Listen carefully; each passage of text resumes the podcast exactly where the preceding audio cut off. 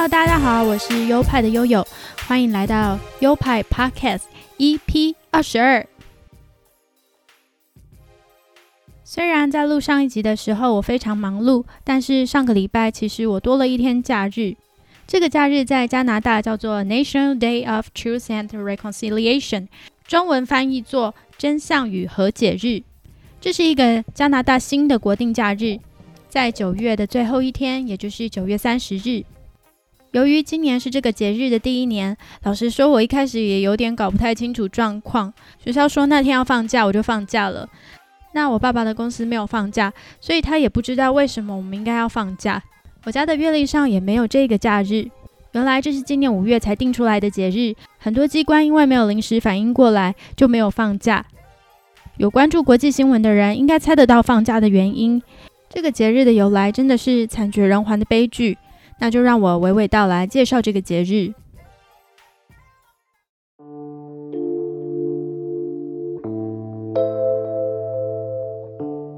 这是一个跟加拿大原住民有关的节日。加拿大的原住民包括 First Nation 第一民族、Inuit 因努特人、Métis 梅地人三个民族，也就是加拿大的印第安人。在十九世纪时，加拿大政府是个白人殖民的政府。为了方便治理这些加拿大的印第安人，他们决定让他们接受欧洲宗教和欧洲文化教育。所以强制他们进入天主教会的寄宿学校。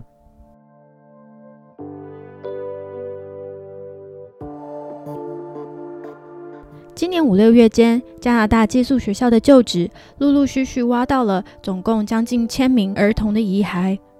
这些遗骸追查不到身份，代表曾经有大量儿童在这个地方遭到屠杀。早期的政府强迫原住民小孩住进寄宿学校受教育，他们被迫与家庭分开，然而却在里面遭受非人道的待遇，被虐待、被性侵、被屠杀。领导调查的原住民前法官辛克莱在一份声明中说：“一些人谈到了在集体埋葬地点失踪的儿童。”一些幸存者谈到，在寄宿学校的年轻女孩所生的婴儿，这些婴儿的父亲是神职人员。那些婴儿被带走并故意杀害，有时甚至被扔进了火炉。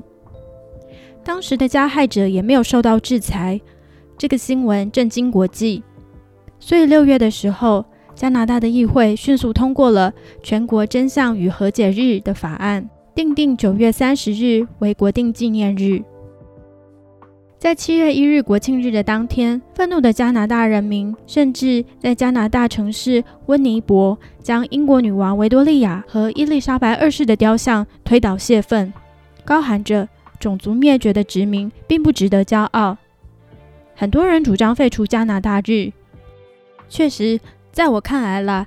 一个国家同时有赞扬殖民者的节日，跟哀悼被殖民者受害的节日，这种称颂加害者又安慰受害者的行为，真的很像精神分裂。就像台湾同时有二二八纪念日，又同时有中正纪念堂、中正路、蒋中正铜像一样莫名其妙。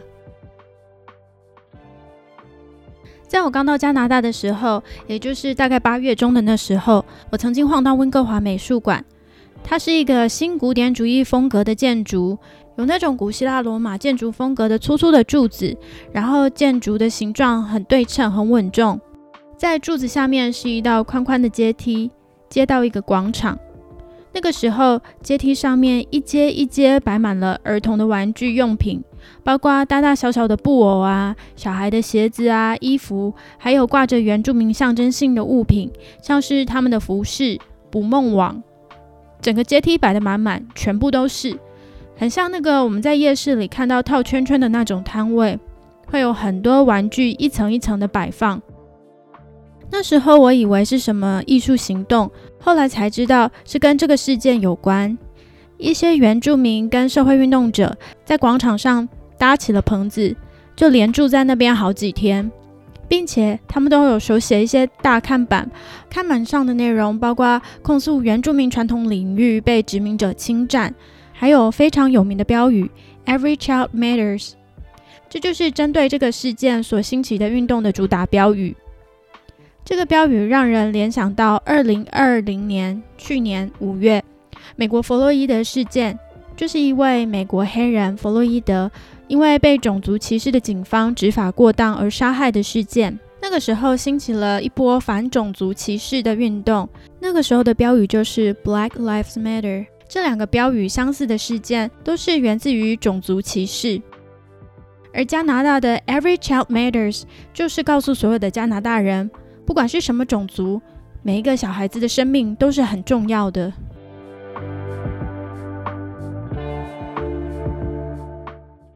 在这个节日，虽然我们能放假，但其实这个假日是建立在这个大悲剧之上，所以这个假日的意义是要让人民得以反思。在这个日子，除了加拿大总理。哦，大选之后他还在，没有被换下来的 Justin Trudeau，除了他发表演说之外，在各大城市都有举办集会。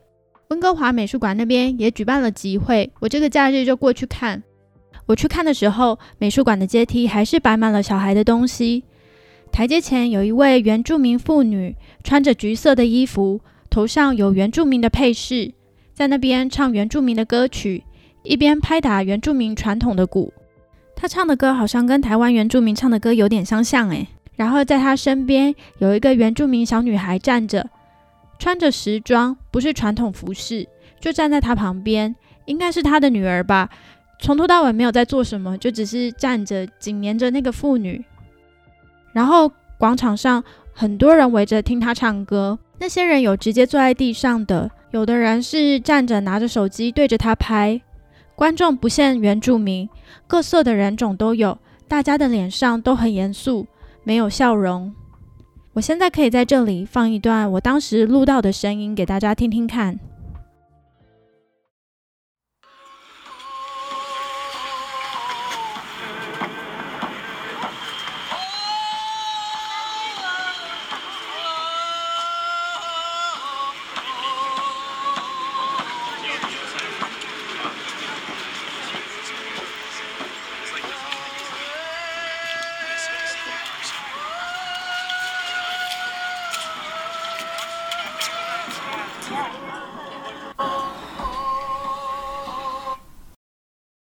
就是可以听到他的歌声，并不是欢愉的，而是带着一种肃穆跟庄严的气氛。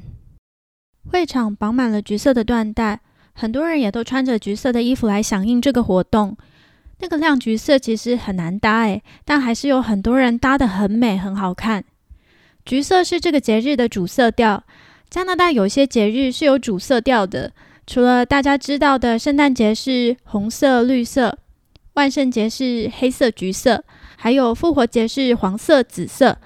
另外有一个加拿大的圣派翠克节，这个是来自爱尔兰的节日。这天大家都会穿绿色的衣服，然后拿三叶草。或许我以后可以开一集，就是讲加拿大的节日。加拿大真的有很多的节日可以好好的介绍的。那我们就再回到橘色衣服这件事情上。橘色衣服的由来。是一九七三年，有一位六岁的原住民小女孩，在开学的第一天，高高兴兴地穿上一件橘色的新衣去上学，就是上寄宿学校。她是由祖母照顾长大的，家境也不是很阔绰，所以当时祖母给她的一件新衣服，就是一个很难得的东西。可是就在她上教会学校的第一天，学校就把她的衣服扯掉，换上寄宿学校规定的制服。她说。他们剥光了我的衣服，拿走了我的衣服，包括那件橘色的上衣。我再也没穿过它。我不明白他们为什么不把它还给我。这是我的。自此之后，橘色一直提醒着我，没有人关心我的感受。我觉得自己一文不值。我们所有的孩子都在哭泣，没有人关心。后来他在学校里也是被虐待，那个橘色的意象也成为他一辈子的创伤。但还好，他至少长大成人了，甚至还克服了心里的恐惧。在二零一三年九月三十日，他组织了 Orange Shirt Day，让这个社会更直接的面对寄宿学校带给原住民们的伤害。根据加拿大国家真相与和解中心报告，当时进入寄宿学校的原住民小朋友总共有大概十五万名，其中至少有四千多名小朋友在上学间死亡。这真的是加拿大一个很黑暗、很黑暗的历史，也是他们的一个耻辱。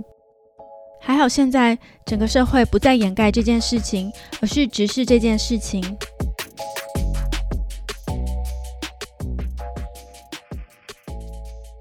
在台湾也有原住民族纪念日，就是每年的八月一号。来由是在一九八四年，台湾原住民推动原住民的证明运动。诉求改掉“山包”这个称呼，还有希望原本的地名可以恢复他们传统的称呼。而在一九九四年八月一日，终于证明成功了，所以定在八月一日为原住民族日。我觉得好扯哦，一个证明运动竟然推了十年才被允许改名。那大家如果还有印象，在二零一六年的时候，蔡英文总统上任不久后，曾经公开向原住民族道歉。向过去四百年来原住民们所承受的痛苦和不公平的待遇，代表政府道歉。我站在一个监督者的立场，没错，不管你当初投票投给谁，人民的职责就是在监督。站在监督者的立场，现在的政府在原住民的权益这一块，还有很多原住民是觉得不完善的，像是原住民的土地正义啊、平埔族的证明等等议题，都没有达到原住民运动者们的诉求。所以还有很多原住民在这些议题上持续努力着，政府的道歉都还只是一个开始而已。在加拿大生活，我觉得很舒服也很精彩的地方是，相较其他国家，它真的是一个非常包容的国家，尤其是在温哥华，不同种族、不同文化都有机会好好在这个土地上生活。这里也是一个神奇的地方，像是我可以在一个城市里看到各种不同的建筑风格林立，但是却不会杂乱，而是一个很漂亮的地方。多元真的是一个国家很难能可贵的资产。那那些实行种族灭绝的国家，不仅不人道，而且我觉得更是一个非常短视尽力的决策。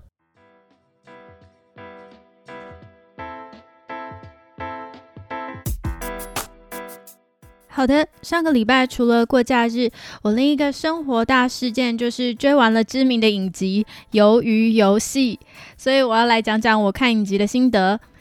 刚才的话题有比较震惊、比较严肃，所以现在我来讲点比较轻松的。哈哈，才怪，这个超不轻松的，因为这真是一个很黑暗、很黑暗的影集。以下的心得啊，并不会有雷，所以没有看过的可以放心听，没有关系，不怕爆雷。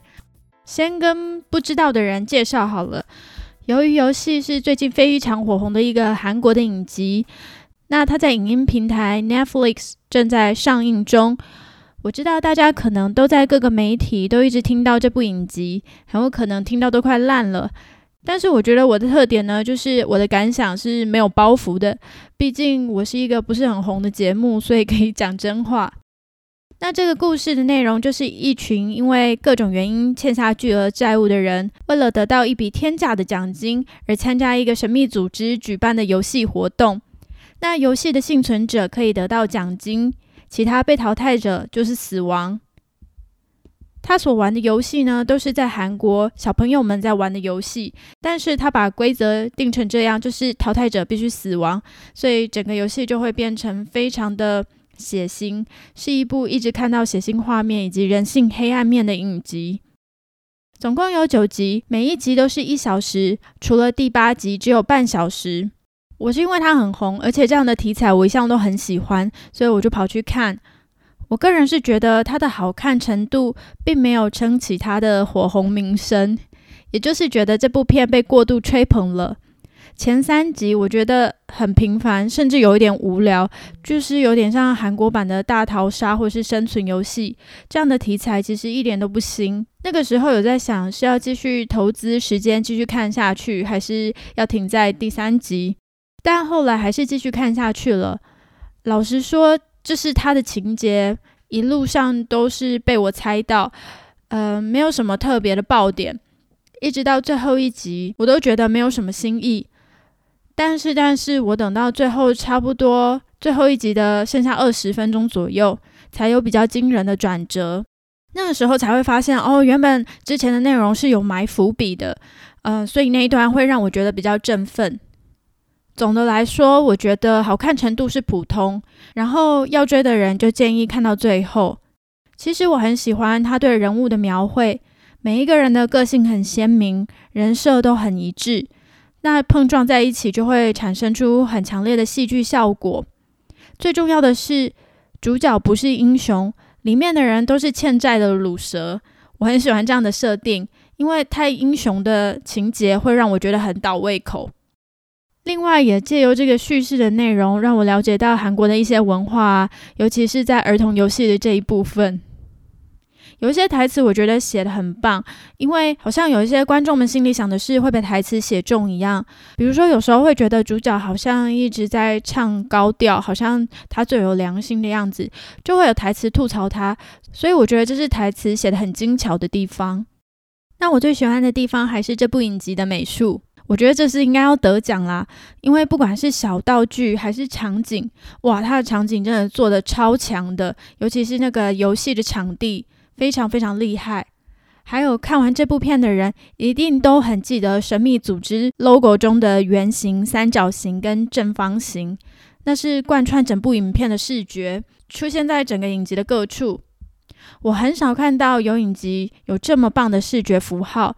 甚至在影集之外，他们都可以用这些符号做他们的影集周边商品了。我觉得一定有人买，而且设计出来也很好看。这是一个平面设计师在看到这部片时觉得非常热血的地方，所以推荐大家在看的时候也可以留意这些美术的部分。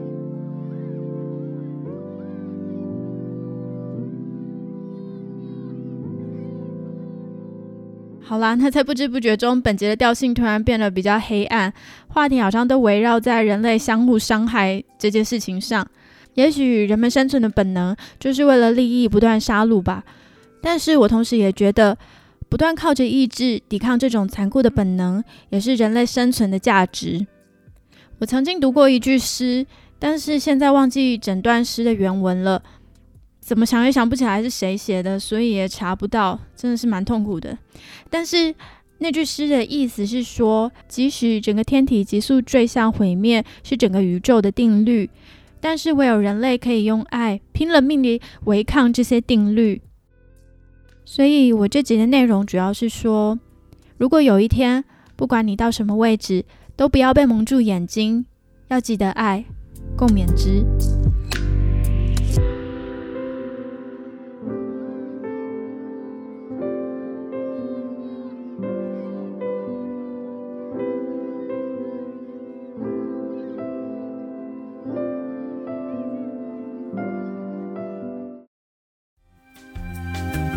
好的，那这就是今天全部的内容了，希望你们会喜欢。喜欢的话，再麻烦你们推荐给你们的亲朋好友们，让他们知道也有这样子的一个节目。那本节目也有赞助的连接，赞助的连接显示在每一集的节目内容说明里面。那我们还有官方的 IG 账号，所以只要到 Instagram 去搜寻优派底线 Studio，拼法是 Y O P I E 底线。S T U D I O 就可以找到我们的官方 I G 账号喽。那未来更新的讯息都会在里面发布。到这里，不管你是新朋友还是旧朋友，都非常感谢你收听到这边。那我们下集再见喽，拜拜。